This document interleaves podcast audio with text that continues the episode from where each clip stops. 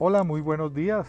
Eh, nuevamente les habla Juan Carlos Rodríguez Sanabria en este nuevo espacio de mi podcast que llamaremos en el día de hoy, primero de agosto del 2022, empleabilidad en un nuevo modelo económico. El lema de nuestro espacio es no todo lo jurídico es lo correcto ni lo legal es lo pertinente. Fundamentalmente lo que buscamos es la realización de análisis sobre cómo podemos construir país partiendo de la base de diferentes análisis sobre economía, empresa, emprendimiento, empleabilidad, mercados, Estado, democracia, derechos humanos, gobierno, etcétera, etcétera, a través de esta herramienta tan importante como es la comunicación oral. Pues bien, nuestro país pasó de ser un Estado de Derecho a un Estado social de Derecho. Es decir, ello implica un cambio de mentalidad eh, normativa a, a una exigencia aún más grande al Estado de hacerla inclusiva desde el punto de vista de vinculaciones laborales. En ese momento la Asamblea Nacional Constituyente daba un camino un poco más amplio respecto de la protección con más ahínco de los derechos de los más necesitados. Específicamente en lo que atañe al trabajo, todas las relaciones laborales se encuentran reguladas desde la misma Constitución en el artículo 25 donde dice textualmente, el trabajo es un derecho y una obligación social y goza de especial protección de parte del Estado. Toda persona tiene derecho a un trabajo en condiciones dignas y justas. Cierro comillas. Eso eh, deviene de una serie de análisis y experiencias en las cuales los derechos laborales se veían muy fácilmente vulnerados por aquellos empleadores que actuaban de forma abusiva.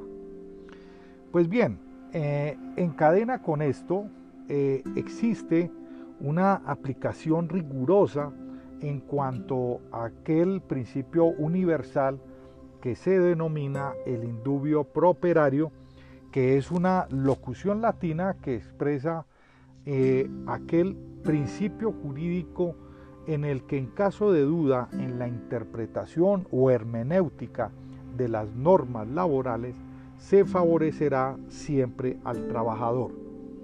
Conexo con lo anterior, la garantía fundamental del derecho a asociación de las personas que tengan ese ánimo de unirse para constituir formalmente organizaciones en los que lo una la defensa de sus propios intereses en determinadas organizaciones.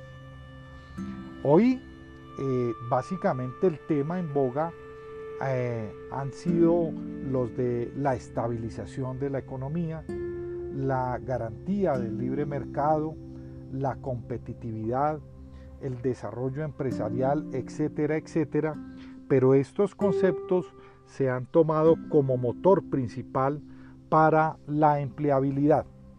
Mas, sin embargo, con la globalización o la internacionalización, acompañada con esa implementación de nuevas tecnologías y plataformas a fin de buscar la interconexión y eficacia de las comunicaciones a todo nivel, ya sea personal, profesional, etcétera, etcétera, que de manera eh, traumática en la pandemia se paralizaron posterior a esta o durante esta más bien, como eh, ha sido muy conocido, se implementaron algunas herramientas a fin de darle eficacia a esas relaciones de tipo laboral y que son los contextos eh, acuñados bajo las palabras del teletrabajo o el homework, que eh, hoy en día están tomando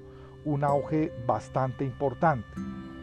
Pero el fenómeno al cual quiero referirme en el día de hoy es que está tomando auge la contratación de colombianos en el exterior.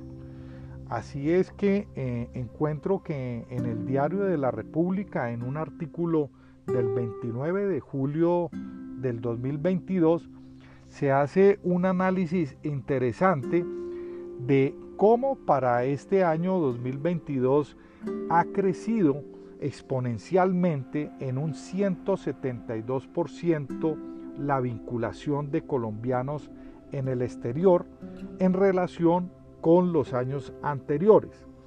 Pero lo que llama la atención es que de los talentos más apetecidos son el de la, aquellos que se dedican a la creación de contenidos y que se ve que eh, de, forma, de forma interesante tienen un ascenso en cuanto a sus remuneraciones.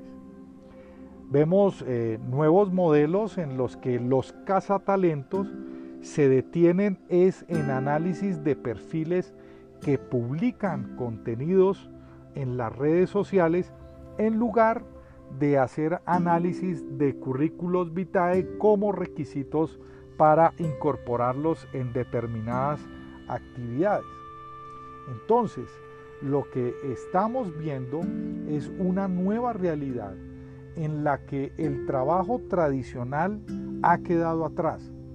Ya el marcar tarjeta de llegada y salida está completamente out. Por el contrario, la entrega de responsabilidades y el cumplimiento de compromiso de los colaboradores se encuentran eh, mucho más comprometidos hacia sus empleadores y es un tema que está tomando bastante fuerza y está a la orden del día. Colombia en este momento está en un super hábito o super, producción de talento tecnológico y acompasado con el bilingüismo se han convertido tal vez en las armas más poderosas de empleabilidad en cualquier parte del mundo. Eh, sin querer ser osado, en mi parecer, los títulos profesionales y pergaminos ya pasaron a un segundo plano y se está teniendo como referencia es lo que el colaborador esté dispuesto a aportar u ofrecer a cualquier tipo de organización. Entonces, igualmente debemos advertir que en lo que respecta al sector público y privado en Colombia, con la implementación de estas nuevas tecnologías, por nombrar alguna dentro del sector público, el de la justicia, lo que se resistía antes de la pandemia a implementarse, hoy básicamente ya es un, imperativo que es la virtualidad. O sea, hay que decir que no es que ya para este día de hoy existan trabajos que exijan presencialidad. El fenómeno que se está presentando más bien está enderezado a un aspecto psicosocial. Es decir, los colaboradores de las empresas y de las entidades de carácter público son los que están exigiendo volver a sus trabajos por medidas de salubridad mental. Es decir, se ha observado que el mezclar sus actividades laborales con actividades domésticas hacen que efectivamente no haya una verdadera eficacia de resultados laborales.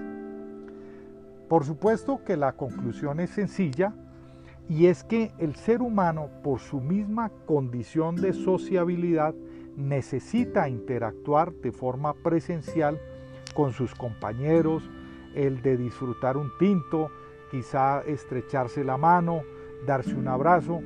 Es una forma mucho más saludable de convertir las empresas en verdaderas potencias competitivas porque ya atribuyen una confianza más superior a sus colaboradores mediante la prestación de aquellos eh, salarios motivacionales de forma que eh, los mismos se adapten mucho más fácil en sus condiciones y entornos sociales y mentales. Así pues, en conclusión, nos encontramos enfrente de una realidad ineludible que la podemos sintetizar de la siguiente manera. Primero, el desarrollo de un país está ligado directamente de forma proporcional a la economía competitiva. Creemos es que ya existe una economía de tipo productivo y la productividad conduce al crecimiento, permite niveles de ingreso mucho más altos y es de esperar, a riesgo de ser un poco simplista, a un mayor, a un mayor bienestar social y psicológico. Segundo, esa economía productiva solo si y solo si existe en un país donde se garantice el derecho a una libertad económica bajo el principio de la competitividad. Y en tercer lugar, podríamos indicar que esa libertad económica ineludiblemente está creando más empleabilidad y que ya de por sí son consideradas como actividades de tipo empresarial, aquellas profesiones liberales y que generan contenidos en las redes sociales y con ello va indudablemente también la productividad y progreso para cualquier país. Hasta acá nuestro podcast semanal, el cual estoy compartiendo en mis redes sociales, en LinkedIn, en Twitter y a través de una nueva plataforma Kuwait bajo mi usuario que es Juan 17, mi cuenta, y en Anchor igualmente, anchor.fm slash Juan Carlos Rodríguez Anabria, y que se transmite igualmente por medio de Spotify. Entonces no dudes en contactarme y cualquier inquietud por mi cuenta de correo que es juancarrots.yahoo.es. Hasta la próxima.